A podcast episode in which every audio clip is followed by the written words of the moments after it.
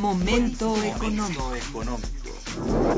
Radio UNAM y el Instituto de Investigaciones Económicas presenta Momento económico. Un espacio para charlar sobre temas económicos que le interesan a usted. Acompáñenos.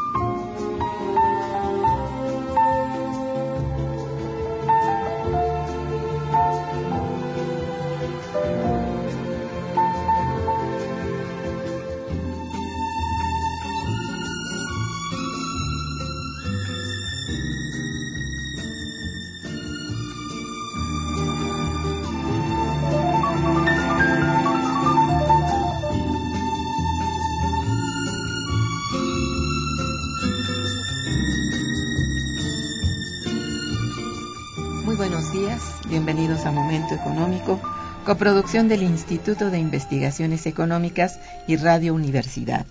Les saluda Irma Manrique, investigadora del Instituto de Investigaciones Económicas, hoy jueves 20 de marzo de 2014. El tema que abordaremos el día de hoy es causas y consecuencias del estancamiento económico en un mundo global para lo cual contamos con la presencia de dos valiosos compañeros que son la maestra Patricia Rodríguez López. Bienvenida, Patti. Buenos días. Buenos días, Irma. Y del doctor Wesley Marshall. Bienvenido, Wesley. Buenos días, gracias.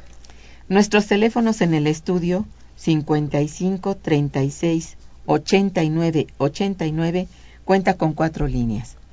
Para comunicarse desde el interior de la República, contamos con el teléfono LADA sin costo 01800 505 26 88. La dirección de correo electrónico para que nos manden sus mensajes es una sola palabra momentoeconómico arroba unam.mx.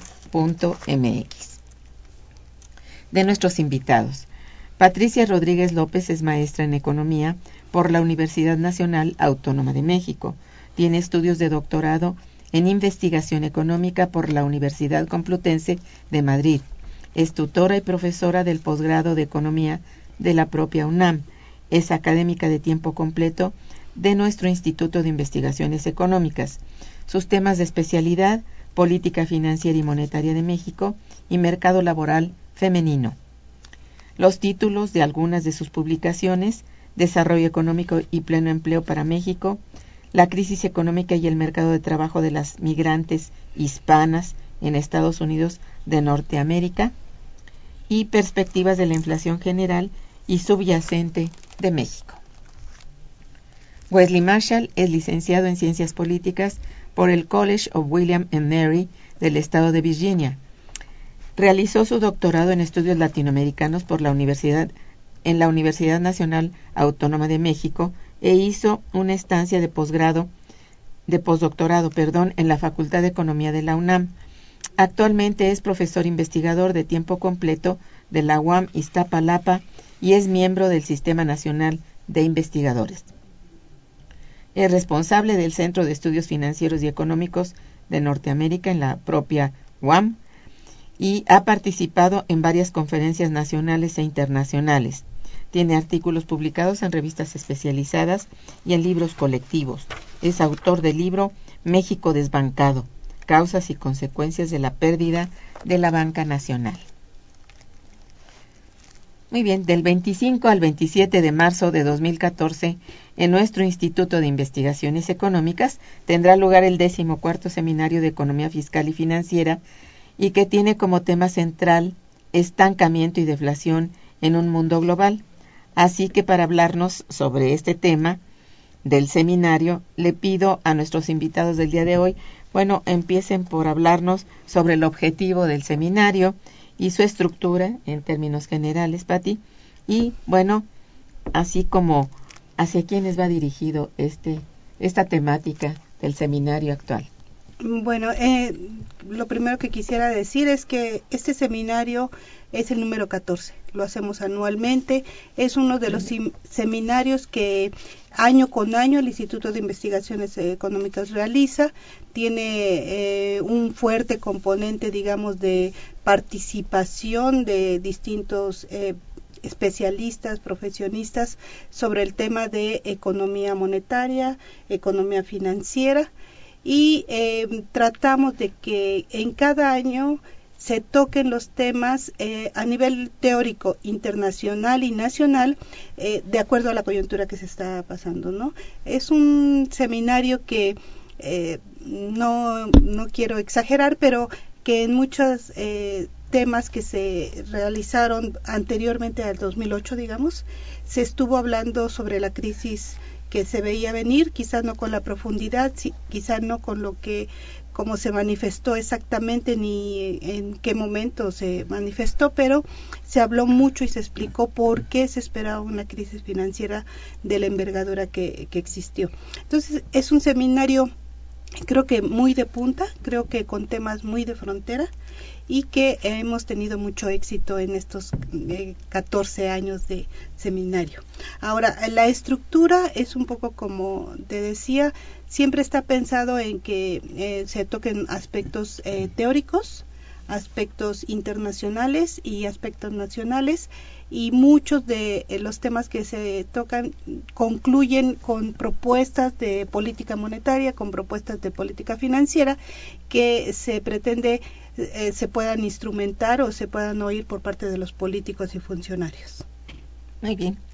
Eh, algunos economistas sostienen que desde el segundo semestre del año pasado, de 2013, la amenaza deflacionaria global se aceleró y se expandió a Europa y Estados Unidos. ¿A qué se debe este fenómeno económico, en tu opinión, Wesley?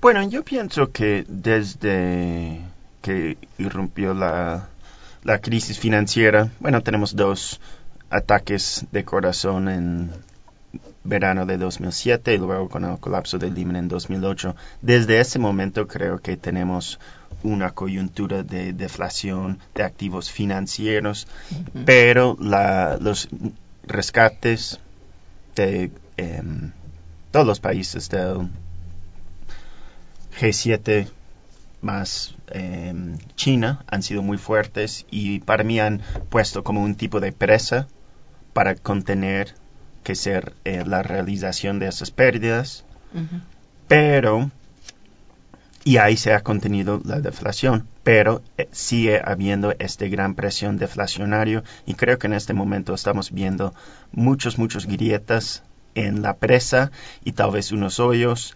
Y también creo que tenemos que tomar en cuenta la administración, el manejo de la crisis. Una de las partes muy importantes ha sido esos programas de aflojamiento cuantitativo o hay otras traducciones lo que ahora están reduciendo, todavía comprando bonos en Estados Unidos, pero ya reduciendo el número de o la cantidad de compras y entonces está anunciando pues un que se baje la marea, si podemos considerar el capital financiero internacional como tipo de marea, están anunciando que eso se va a bajar y se va a sentir primero en la periferia, si queremos.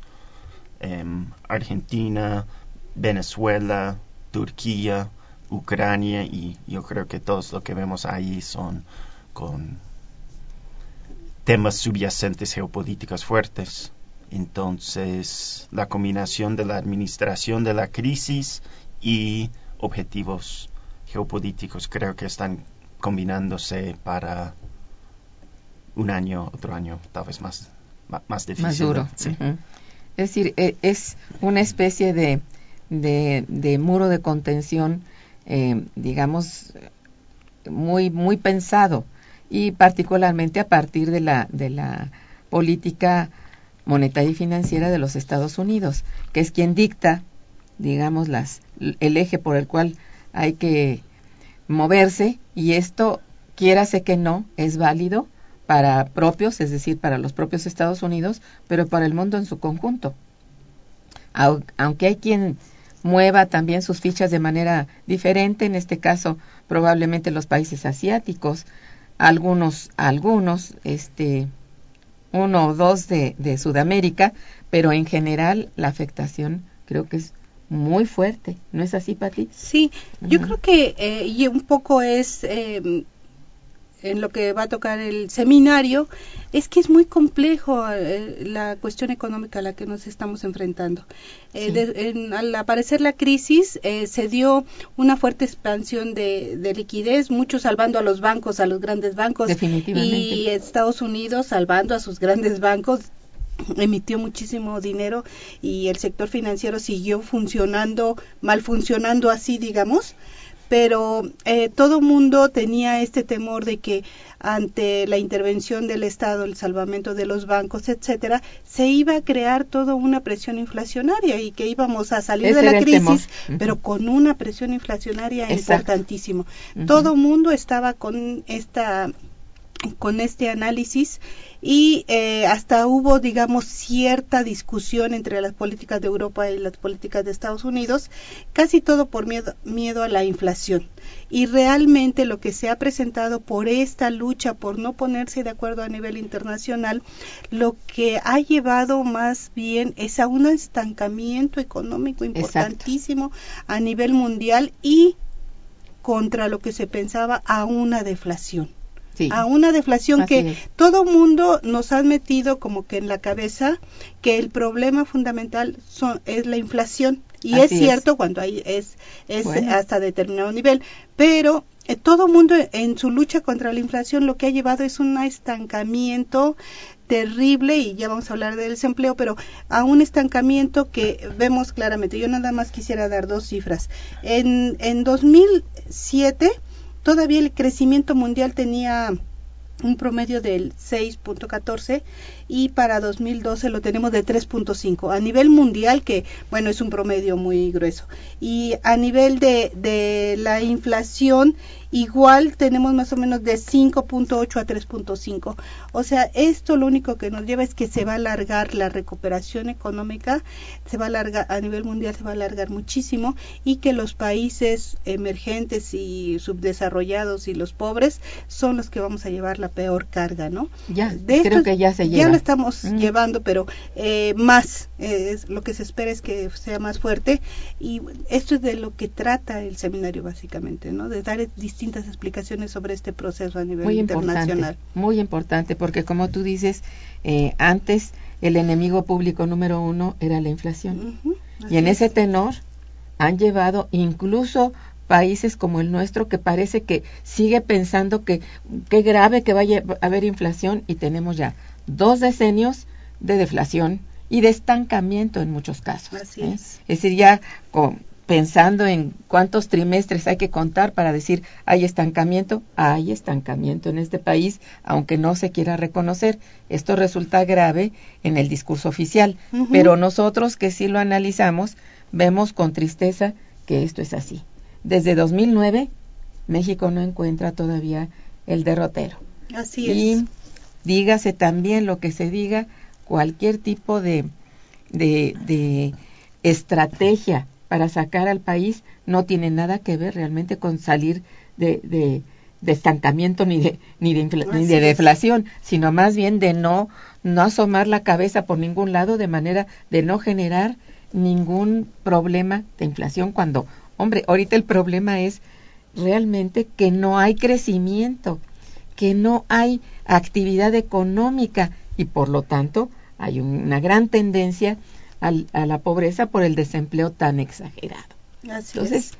ahora parece que la cosa, la cucharada se exageró y ay, eso es deliberado. Sabemos que es eh, parte de una política neoliberal muy, muy, muy pensada, pero que golpea muchísimo a países como los nuestros. Me ha- hablo de países no, ni- no industrializados, propiamente subdesarrollados y muy poco emergentes a este, a este momento, ¿no? No sé, ¿tú qué pienses, Wesley?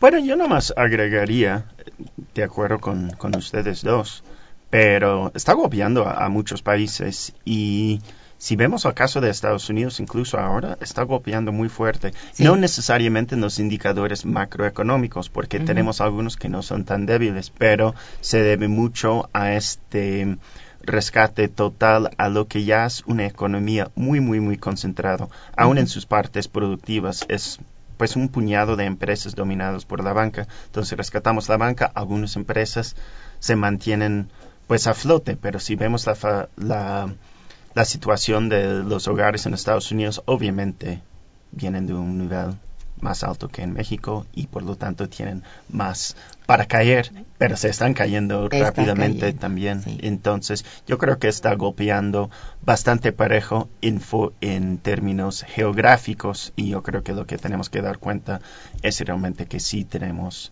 pues la lucha de clases, pero global, Así el punto uno, Número punto uno. cero uno sí, sí. contra los todos los demás. Y, mientras que sigue habiendo rescate para realmente lo que son en todo el mundo que 300 mil personas. Es una- un número muy- puñado. un puñado muy reducido. Y mientras hay rescate para ellos a costo de todos los demás, no creo que realmente podemos hablar de recuperación porque no hay estrategias de recuperación. No estamos buscando Así es. recuperación. Es decía Entonces, hasta empezar a intentar, ahí podemos hablar de los chances. Pero Sí. si no estamos intentando, yo Y- creo sí, que es, es una es caminar por el filo de la navaja, francamente, porque es bueno mm, estar, eh, como dicen vulgarmente, tentando a Dios de paciencia en un en un mundo más bien pobre y bueno no hay capacidad de respuesta aparentemente, pero en el momento en que esta se dé, yo no lo sé, es peligroso estar en una circunstancia tan mala. Estados Unidos es más sensible en esto se preocupa por la falta de consumo, entonces a veces da por ahí algún incentivo al consumo a través de bajos impuestos y qué sé yo, pero esto va desapareciendo paulatinamente, según tengo entendido, Pati. Ah, otra vez han empezado a poner sus impuestos, digo, es imposible eh, el sacrificio muy extremo en términos de un presupuesto, ¿no? Entonces, están viviendo también de un endeudamiento muy endiablado en Estados Unidos. Así es. Todo esto, pues bueno, tiene que preocuparnos porque somos absolutamente dependientes de Estados Unidos. Así es, nuestra economía depende muchísimo de la de Estados Unidos. El, más o menos el 60% de nuestras exportaciones o 70% de nuestras exportaciones que más, sí. eh, son hacia Estados Unidos y como el 60 de nuestra, de las importaciones también está relacionada así entonces estamos muy muy encadenados a ellos y a nivel global también hay un problema muy fuerte de estancamiento económico que forzosamente así como internamente un poco lo que dice Wes así como internamente en cada economía los sectores hay más pobres que otros, los sectores rurales que dependen también los precios muchas veces de los precios internacionales. En México sabemos que la parte eh, agrícola y eso es mucho más golpeada que Oh, otros. sí. Eh, también en Estados Unidos, en cualquier parte, internamente hay grandes este, desequilibrios y también se golpea de distinta manera, ¿no? Entonces este problema de estancamiento a nivel global, de deflación a nivel mundial en cada país tiene eh, aspectos verdaderamente terroríficos y, y de gran po- pobreza, ¿no? Exactamente. Bien, vamos a hacer una breve pausa musical y regresamos. Quédense con nosotros. Está escuchando Momento Económico.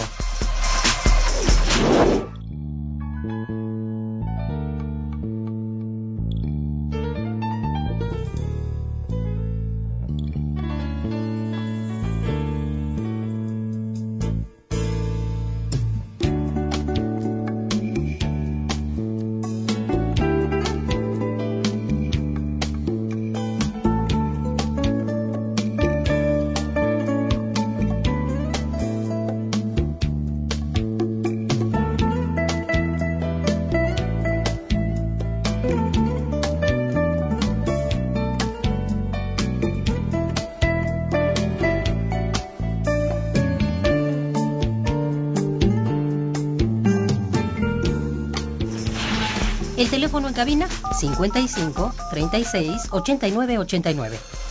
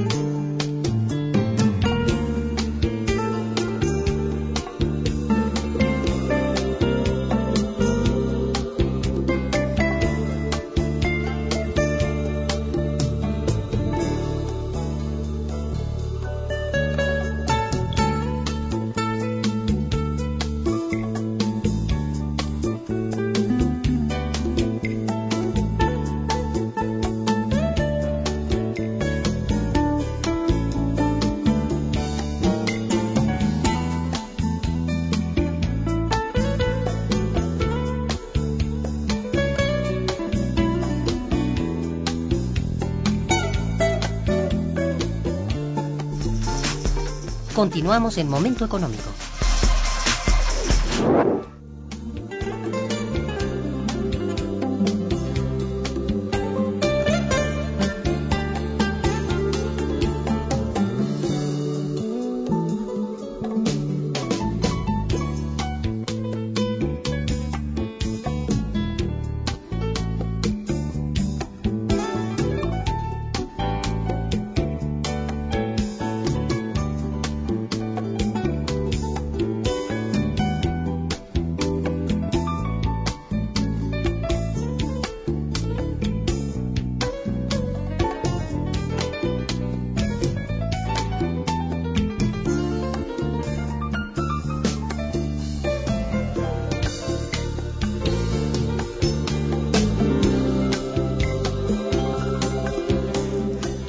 Eh, había, hay una pregunta que probablemente se ligue con algo que quedó en el tintero para Wesley.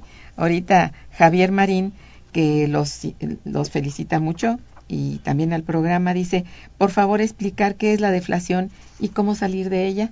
Entonces, Wesley, a propósito de, de inflación, hablar de la deflación, por favor. Bueno, yo creo que podemos de forma muy sencilla definir la inflación y deflación. Inflación, este, una alza generalizada en precios, deflación, una caída generalizada de precios.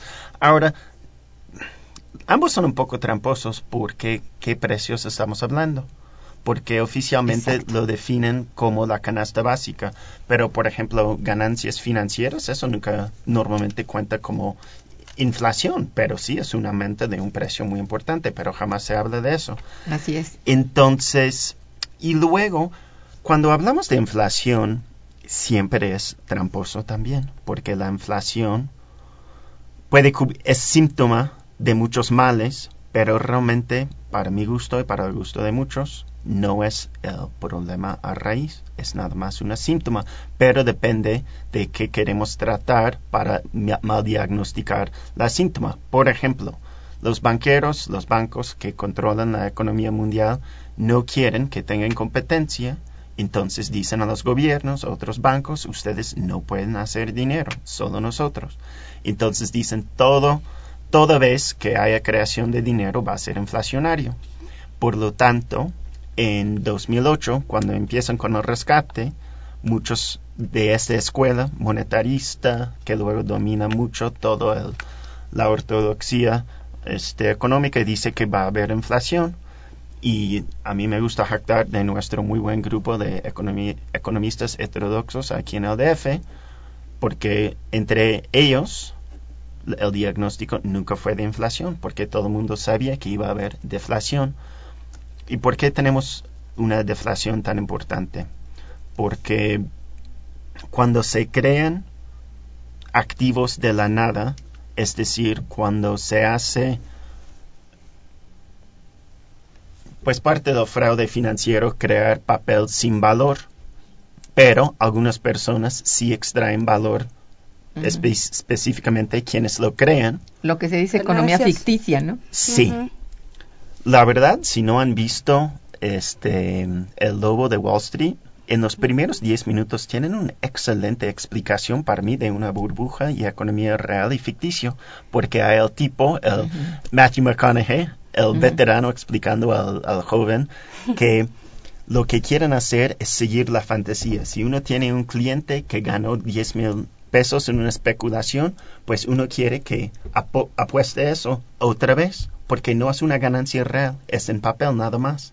Pero quienes venden, los banqueros, sí cada vez sacan su comisión, sacan sus bonos y eso sí es real. Entonces dice el objetivo, nosotros vamos a seguir inflando la burbuja mientras nosotros hacemos real nuestras ganancias. El cliente, su ganancia es ficticia y luego truena su ganancia porque sigue siendo ficticia. Entonces esta brecha entre el mundo de fantasía y las ganancias o pérdidas reales, yo creo que es una buena definición de una burbuja. Y cuando cae esta burbuja, por ejemplo, usted este, invirtió 10 millones de pesos y cree que tiene 10 millones de pesos de ganancia, pero no, eso es ganancia ficticia. Pero en el momento que caemos, que nos cae el 20, que eso es ficticio, estamos contando eso como ganancia. Pero ya que es pérdida, ya empieza la deflación porque el valor cae estrepitosamente, ya que tenemos un mundo dominado por las finanzas. Cuando esas burbujas tan grandes colapsan, ya empiezan a jalar otros precios y todo va bajando, porque quienes pidió prestar del banco ya tienen que cobrar, el banco presta menos, ya luego los productivos que necesitan préstamos ya no tienen, ya tienen que despedir gente, ya tienen que vender todo a en el círculo atrás. Y el círculo vicioso para atrás, exacto. Sí. bueno, la deflación es, eh, como dice un poco Wes, sí hay que eh, observar que la inflación y la deflación que es el crecimiento de precios y en la deflación el decrecimiento de precios, también habría que verlo un poco por sectores, por eh, exactamente qué pasa con cada uno de los precios de cada uno de los sectores y qué consecuencias tiene todo el mundo coincide que es muy complicado salir de una deflación porque existe una baja de precios, una baja de precios, eh, de viéndolo diferenciado en distintos sectores y demás, y para contrarrestar esto, económicamente implica una pérdida de la producción, en pérdida de empleos, pérdida de riqueza, porque no hay, digamos, ese estímulo de demanda, ese estímulo para eh, crecimiento económico. Entonces, la deflación realmente eh, se considera un problema más difícil de enfrentar económicamente que la propia inflación.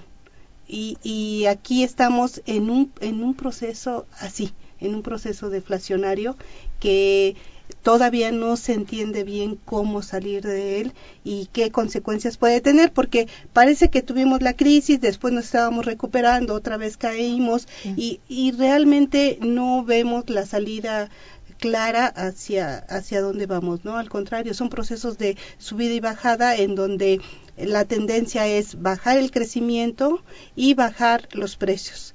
Y esto como consecuencia puede tener altos niveles de desempleo y mayores complicaciones para países como los de nosotros, en los que cualquier cosa sale en los capitales y nos afecta nuevamente eh, el empleo, la producción, etcétera. Sí, es, es un fenómeno difícil. Sí, pues. Nada más si puedo agregar una cosa Pero rápido por supuesto, por para favor. creo que Mayor claridad. sí, exacto, para esclarecer este este disyuntivo de inflación deflación. Vemos em, el periódico siempre inflación, siempre inflación. Si hay inflación, si vemos la comida, gasolina, Por supuesto, es lo por que iba a decir supuesto ahorita. hay inflación, Sí. Mm. pero también como dices, estamos en 30 años de deflación. ¿Dónde vemos eso? Pues justamente en los salarios. Y Ahí eso es muy claro. ¿sí? Entonces, todo el costo de la vida sube mientras nosotros nos devaluamos.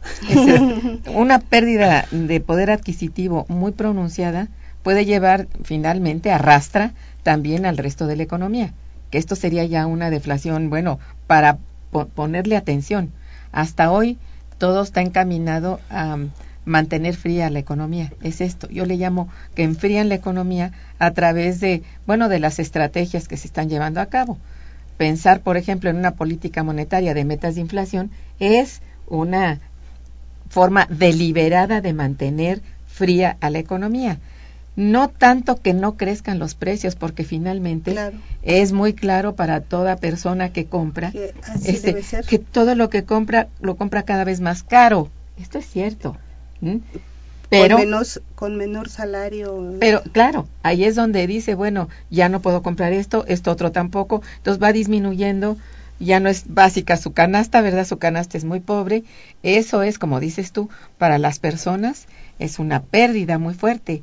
Eso es deflacionario allí, pero mientras no arrastra toda la economía, permanece en un grupo de, de bajos ingresos allí, bueno, sufriendo el, el golpe, sufriéndolo porque no tiene poder adquisitivo, porque hay por el otro lado la inflación. Está todo lo que va a, a necesitar en general está caro para él. Y incluso yo creo que también podemos considerar que no hay crédito tampoco. Eso es. No hay crédito, no hay empleo. Digo, hay Entonces, crédito, pero hay- el pozo hay está muy envenenado. ¿Quién quiere endrogarse con la banca? Es mal negocio para Oye, todos. sí. Tienes una tarjeta y nunca acabas, sacas cualquier cantidad y nunca acabas de pagarla porque la tasa de interés te va comiendo, te va comiendo, no estás pagando más que el interés. No es Sí. una cosa muy mañosa. Cuidado con las tarjetas. Yo creo que ahí queda más o menos claro el asunto. Cuando vemos nosotros el índice de inflación de la canasta básica de los alimentos, eh, realmente eh, la inflación de la canasta básica es mucho más alta que la general. Pero cuando nosotros vemos eh, el salario, cómo los salarios reales eh, se manejan, entonces ahí está bajando muchísimo. Mientras que hay un proceso inflacionario, digamos, en, en la canasta básica, en los salarios se está perdiendo este poder adquisitivo.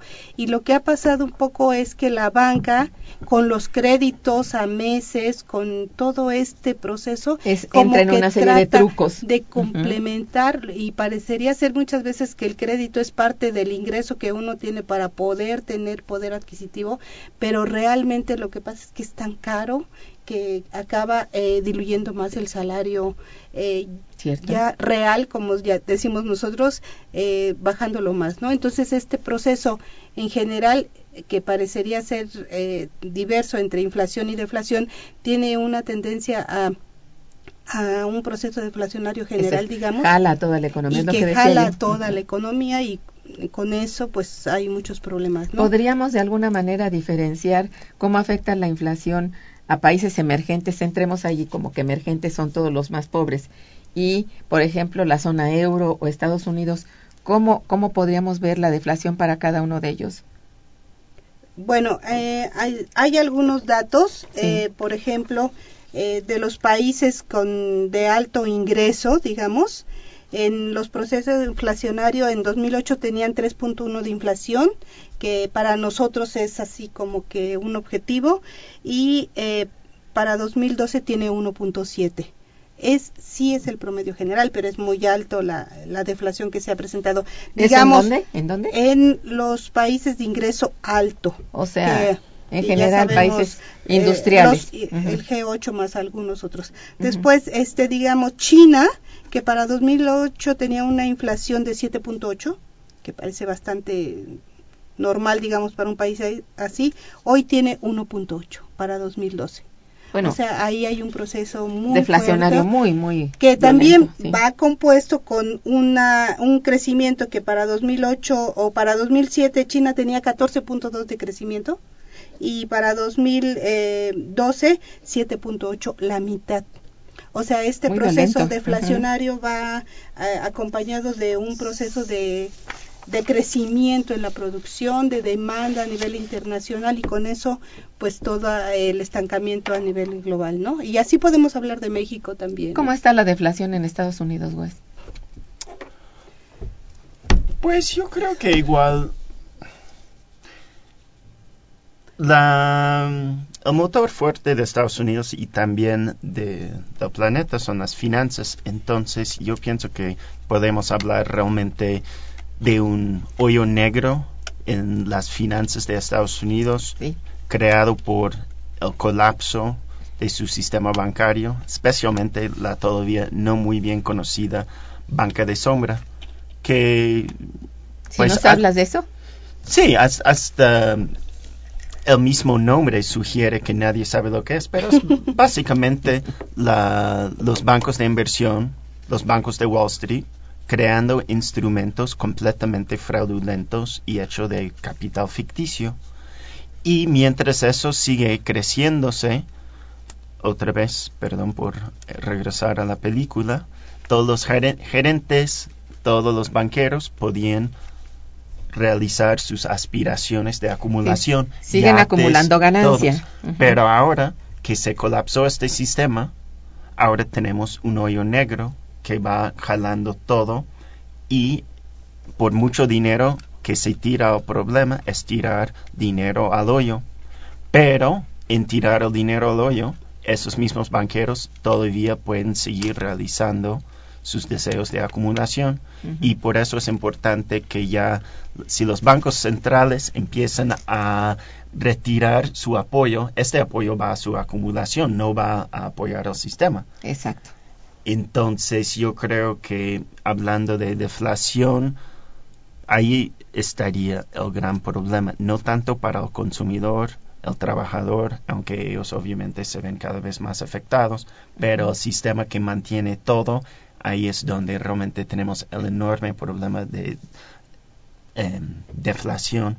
Y parece que el sistema, hablando de la situación, hablando de estancamiento, es o rescate para los banqueros y estancamiento para todos los demás, o todos caemos, que no es exactamente una situación óptima, pero parece que estar, parece la situación. Sí, no es óptima, pero digamos es todavía sostenible por el, la gran cantidad de, ganancia que se ha acumulado, particularmente en el sector financiero, y que no están dispuestos a perder.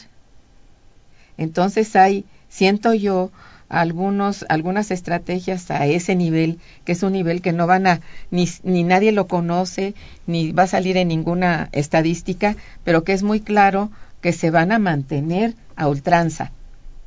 Y esto significa mucho problema para el resto del mundo, para el resto de las poblaciones.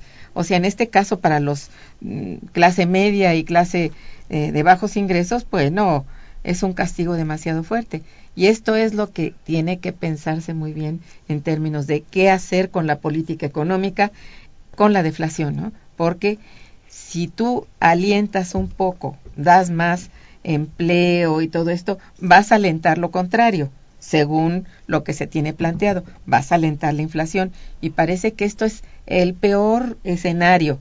Yo no entiendo todavía ese escenario tan tan tan horrible que plantean en, en bueno, sobre todo los, los neoliberales en este terreno, que es un pavor ciego a la inflación.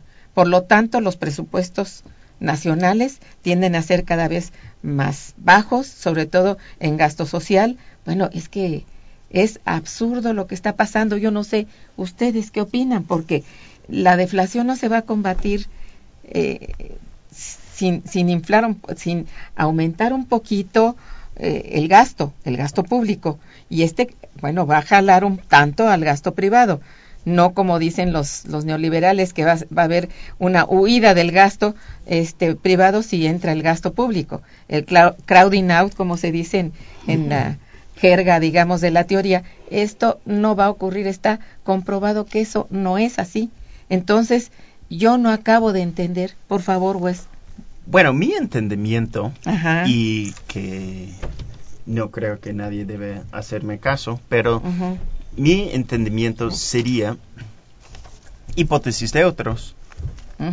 eh,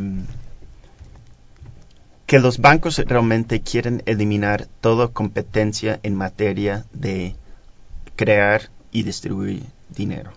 Entonces tienen que convencer a la población que el gobierno no debe de crear dinero, uh -huh. que nosotros supuestamente en democracias no podemos escoger nuestro destino económico.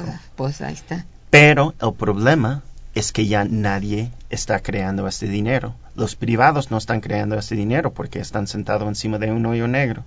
Entonces, yo pienso que estamos en un momento en que esos élites financieros tienen que decidir entre su propio, eh, sus propias ganancias y su poder, que ahora están en confrontación directa. Exacto. En competencia cerrada. Sí, porque si queremos ganancias necesitamos el apoyo del Estado, necesitamos más creación de dinero para toda la economía, uh -huh. pero eso les debilita el poder porque ya no son emisores exclusivos.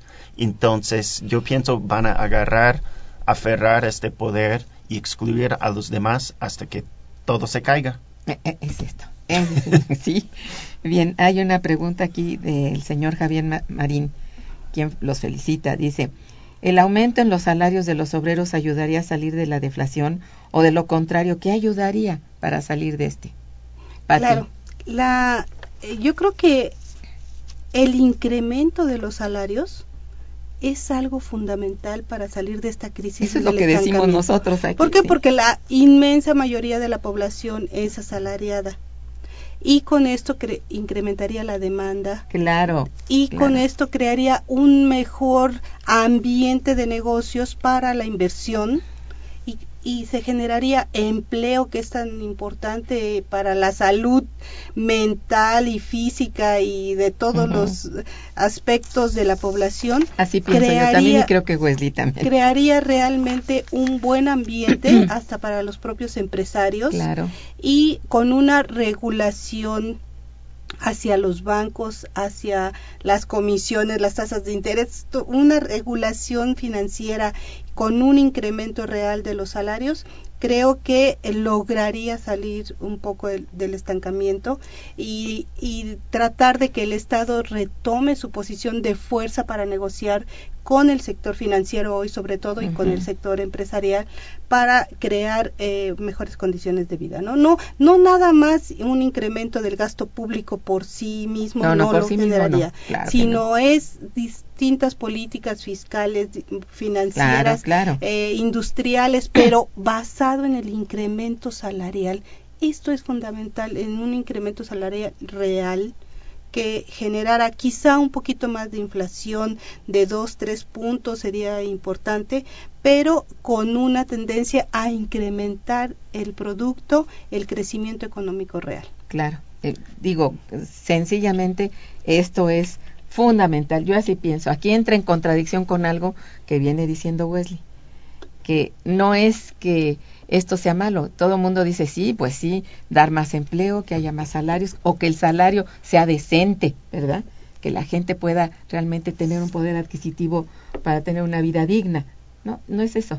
Lo que pasa es que este cambio tan drástico que ha dado el capitalismo actualmente pone por arriba de todos los intereses a los financieros, Así que es. son estos los que están haciendo de, de, de, de, muro de contención del que hablaba yo al principio. No es tanto que la economía en general no pueda hacerlo. Es que hoy el interés es financiero, no, no es económico, o sea, no son las empresas, son los financieros. Entonces, esos les tiene muy despreocupados el que haya mayores salarios. Creo que esto hasta lo ven mal. Entonces, Wesley. Estoy muy de acuerdo con ustedes dos y nada más para complementar brevemente, yo creo que también podemos pensar en bueno, la situación actual tenemos la deuda que en todos lados o a nivel global eh, ha rebasado por mucho, mucho, mucho en ahorros de familias, de empresas. Em, entonces, aun si tenemos una recuperación de salario, podemos tomar el ejemplo de alguien aquí que tomó la mala decisión de adelantar dos quincenas y pedir un préstamo al banco para el consumo. Aun con el doble del salario, a lo mejor nunca salen del hoyo. Y yo creo que es análogo a la economía global. Podemos incrementar el... la liquidez. Pero nunca vamos a llenar este hoyo negro. Entonces, yo creo que también tenemos que pensar en algo muy sencillo, que es un jubileo de deuda. Eliminamos las deudas y eh, empezamos de cero. Digo, no es tan sencillo como he dicho, pero tampoco es tan difícil como nos hacen creer. Alguien va a tronarse cuando hacemos un jubileo, pero van a ser los bancos criminales que deben, digo, los banqueros criminales que usan sus bancos por fines criminales, van a afectar a ellos. Sí. Pero eso no afecta a nosotros realmente. Aunque nos metan la idea de que sí dependemos de ellos. Y sí dependemos de ellos, pero no tenemos que depender de ellos.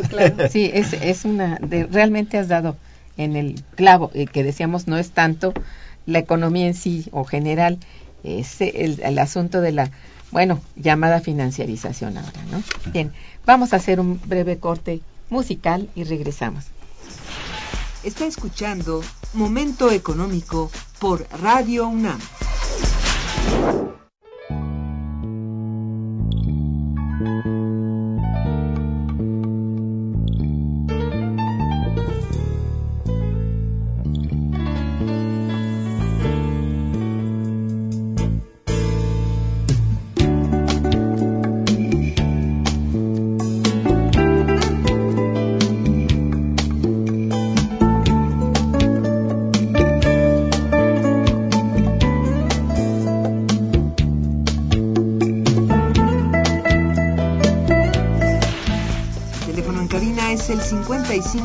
36 89 89.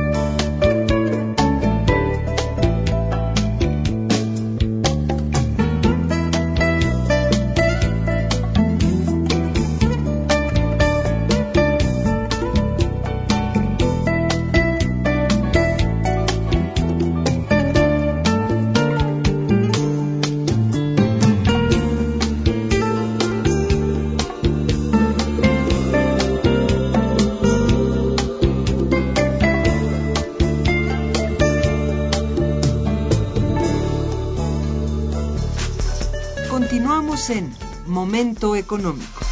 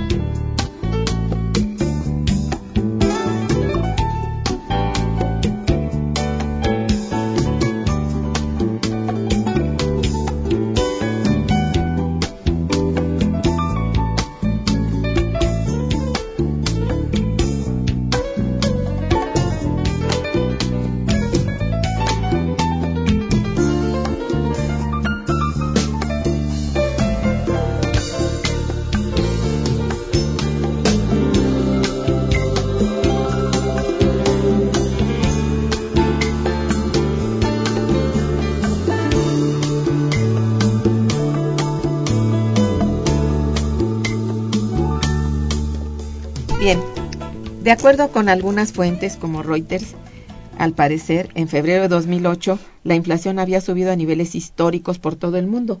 Eso decía Reuters. A mediados del mismo año, los datos del fondo, del Fondo Monetario Internacional, indicaban que la inflación se hallaba a niveles máximos en los países exportadores de petróleo, debido al aumento de las reservas.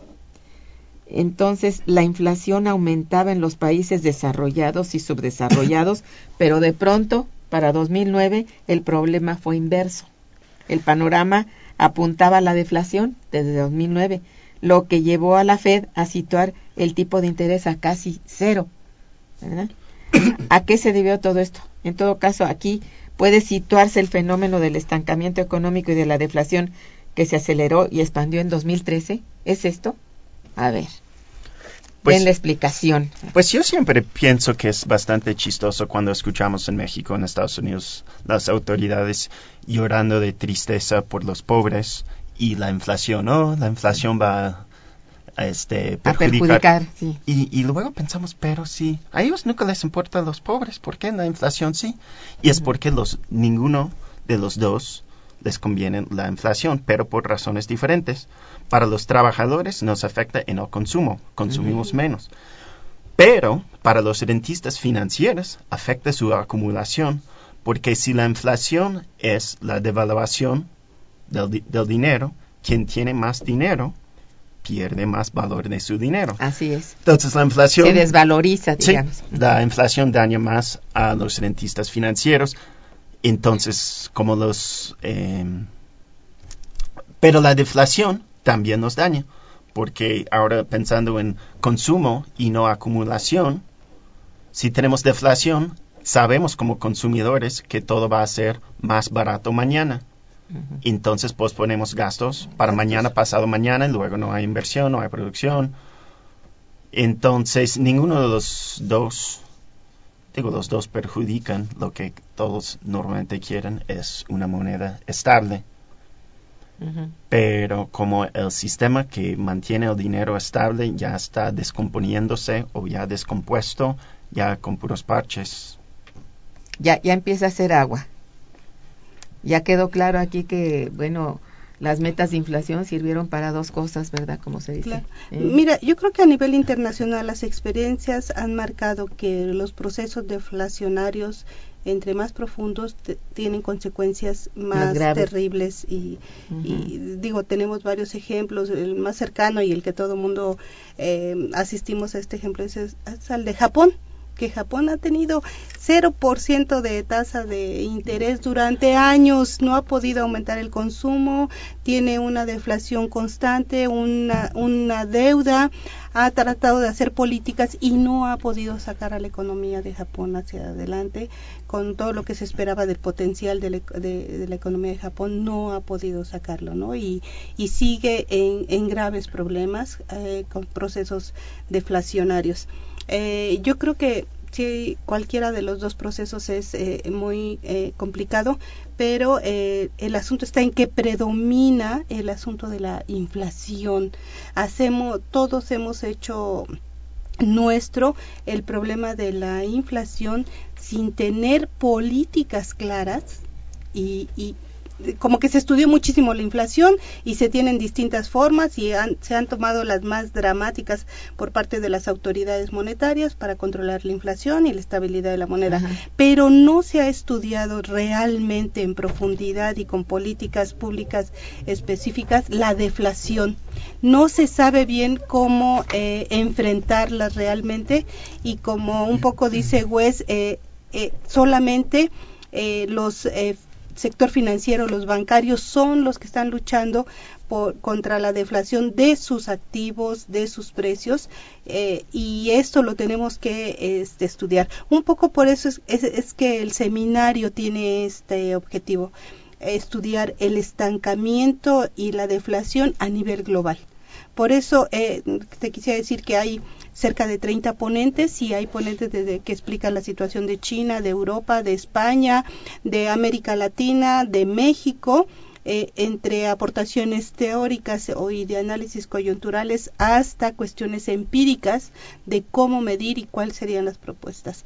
Eh, creemos que este seminario está bastante equilibrado en estas propuestas y que para cualquier digamos, no cualquier público, pero un público, los estudiantes interesados, es factible entender toda esta situación eh, en, en, algún sector de, de, interés, desde el nivel internacional, específico de algunas economías de América Latina y, y sobre todo de México, de la economía mexicana. eso es cierto.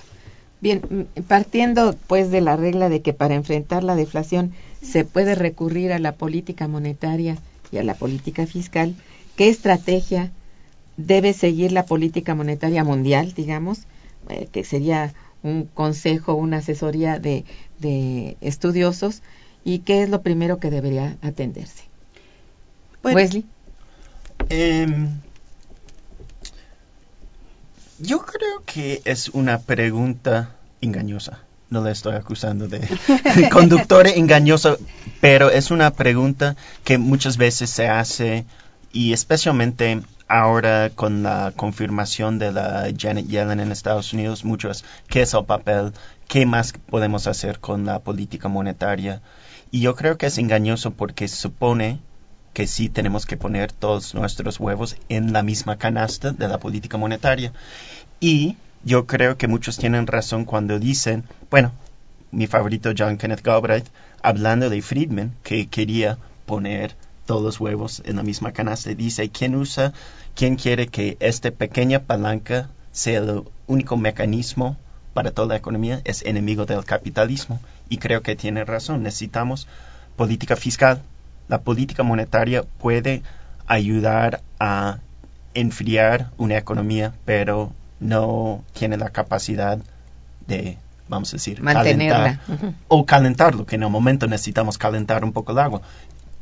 Hablando de mayores salarios y todo eso, la política monetaria en este momento no puede crear empleo, no puede aumentar salarios. La política fiscal sí, y tenemos que usar más política fiscal. Sí, claro.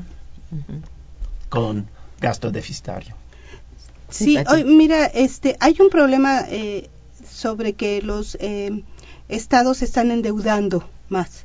Pero un poco eh, en Europa se ve clarísimo también en Estados Unidos que sí se están endeudando más los gobiernos, eh, pero para salvar a los bancos, para que les paguen a los bancos. Cuando lo que se debe de hacer es un poco cancelar o dar una negociación real de las deudas de los gobiernos para que eh, nuevamente ellos puedan tener un, un gasto correcto, social, que dé ingreso a la población, que se refleje en demanda efectiva y no que se refleje en pago a los bancos, porque realmente todo el salvamento que se hizo de muchos gobiernos fue para pagarle a los bancos. Y, a ellos, al contrario, les están restringiendo el gasto público, diciendo que tiene que ser forzosamente equilibrado con sus ingresos. Y no permite que, es, que tenga una instrumentación correcta del gasto público, sino solamente pagarle sus deudas a los bancos. Esto es incorrecto. Creo que mucho eh, estás contestando aquí lo que pide doña Hilda de San Román, que los felicita. Dice, parecería que al aumentar los salarios aumentaría el poder adquisitivo y la gente compraría más y al no haber producción suficiente aumentarían los precios y esto es lo que está generando un poco la inflación. ¿Qué piensan los invitados y usted? Bueno, este, pues tenemos dos minutos para ya de programa. Bueno, tenemos una respuesta muy bueno. Primero, Pati tiene, Patricia tiene toda la razón. No es cuánto gastamos, es también cómo lo gastamos. Y cuando estamos hablando de qué pasa si tenemos mayores salarios, va, va a haber inflación porque eh, va a haber más dinero atrás de una cantidad fija de productos. Eso es el discurso monetarista. Pero tiene una respuesta fácil. Pues producimos más. Estamos muy, muy, muy, muy lejos de la plena utilización de capacidades en México. Exactamente. Entonces, que tenemos más dinero, entonces aumentamos la producción. Más fábricas, más servicios, lo que sea, y todos tengamos más oportunidad de tener un empleo. No Has tocado el punto, porque efectivamente la, la planta productiva nacional está está no, no, eh, está casi perdida, ¿no? Entonces sería muy, muy útil que se echara a andar y esto sí sería, bueno, el círculo virtuoso echado a andar en, en positivo, ¿verdad? Este, sí, Pat. ¿Querías decir algo? No, solamente, es que, que ibas a agregar eh, algo. Pues recordarles que asistan a nuestro seminario Ajá, sí, claro. los días 25 y 26. Realmente eh, las discusiones se ponen muy buenas ahí. Son muchos expertos de distintas universidades y todos están con la posición de discutir y, y de explicar y dar información sobre estos eh, puntos eh, Sí, económicos que que, es, que es tan el, el, digamos, el leitmotiv del seminario es justamente el punto grave de- en que se encuentra la economía mundial en este momento. Y eso resulta, pues yo creo que de mucho interés para todos. ¿no? Así es. Bien, pues les felicito por la realización del seminario, por haber estado aquí con nosotros, les agradezco y también por sus juicios que son muy buenos. En fin, este, gracias a los dos por su asistencia, a nuestros radioescuchas por su interés y sus llamadas y a los controles técnicos a cargo de Socorro Montes, muchísimas gracias. A los chicos Santiago Hernández de Araceli en la producción, gracias. Irma Manrique, coordinadora y conductora del programa, les desea un feliz día y un mejor fin de semana. Gracias. Momento económico. Radio UNAM y el Instituto de Investigaciones Económicas presentó Momento económico.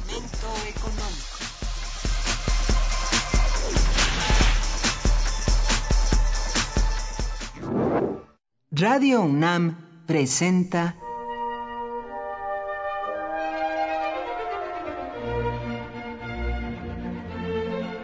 Cuaderno de los Espíritus y de las Pinturas, por Otto Cázares.